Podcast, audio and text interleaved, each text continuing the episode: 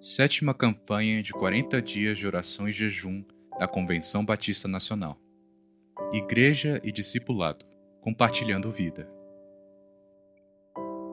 31 dia. Apeguemo-nos às verdades ouvidas.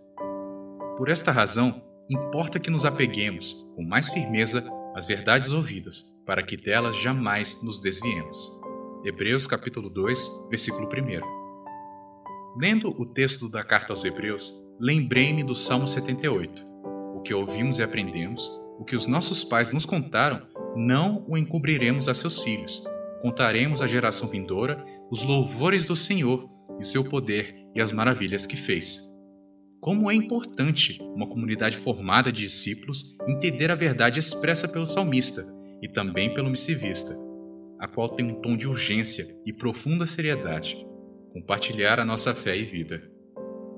Em uma sociedade marcada pelo distanciamento, habituada às superficialidades e à indiferença, somos exortados pelo autor bíblico a dedicar a mais profunda atenção às coisas que ouvimos, a fim de reparti-las.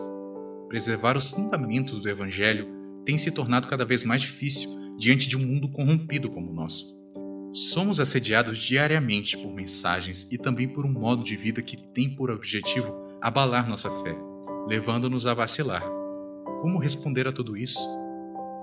Apeguemos-nos, com firmeza, às verdades ouvidas, tornando-as vivas em nós e por meio de nós.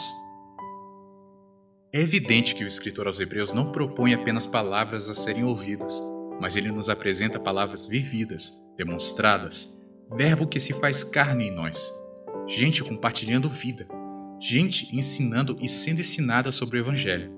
Não podemos ser negligentes ou omissos, pois, cônscios de nossa responsabilidade, torna-se premente cumpri-la. Igreja discípula, discipuladora, povo que ouve e pratica, gente apegada à verdade, multiplicando vida. Pastor Weber Oliveira, Igreja Batista Central de Goiânia, Goiás. Motivo de oração: para nos apegarmos a toda a verdade. Pela UBLA, União Batista Latino-Americana. Narração por Fernando Alves. Contato pelo e-mail femalves18@gmail.com.